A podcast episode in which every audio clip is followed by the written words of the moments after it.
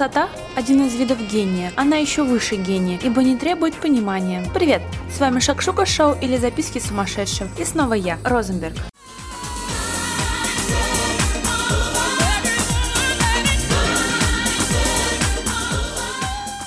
Золото не нуждается в позолоте. Так и журнал «Cosmopolitan» мог называться «Since 1886». Путь от семейного издания до литературного сборника, от общественно-политического журнала до мирового лидера среди женских изданий. «Cosmo» был Библией для богатых и мантрой для жительниц мегаполиса.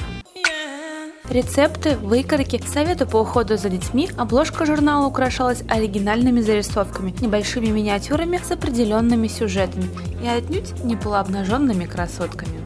В начале 20-го столетия в журнале стали печататься рецензии писателей Киплинг, Джек Лондон, Бернард Шоу, что не могло не повысить уровень читателей и рейтинга. А иллюстратором стал истинный ценитель женской красоты Харрисон Фишер. Он был творцом с тонкой душой и прототипом современных фэшн-фотографов. Тут история и закрутилась.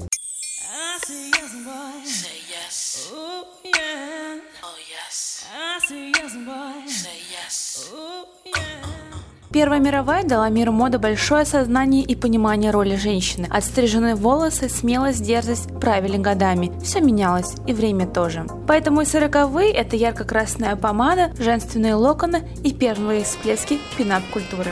И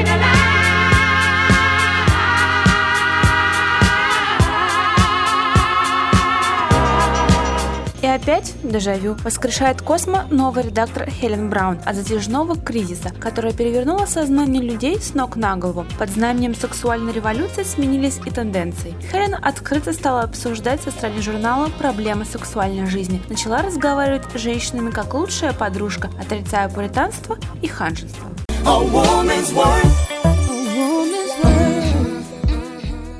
Молодая смелая девушка, притча во языцах, вот что нынче модно. Секс, отношения и карьера. А знаменитый фотограф Скаволо не побоялся и совершил визуальную революцию. Эпатажность и блеск захватили сердца и карманы молодых барышень современной Америки.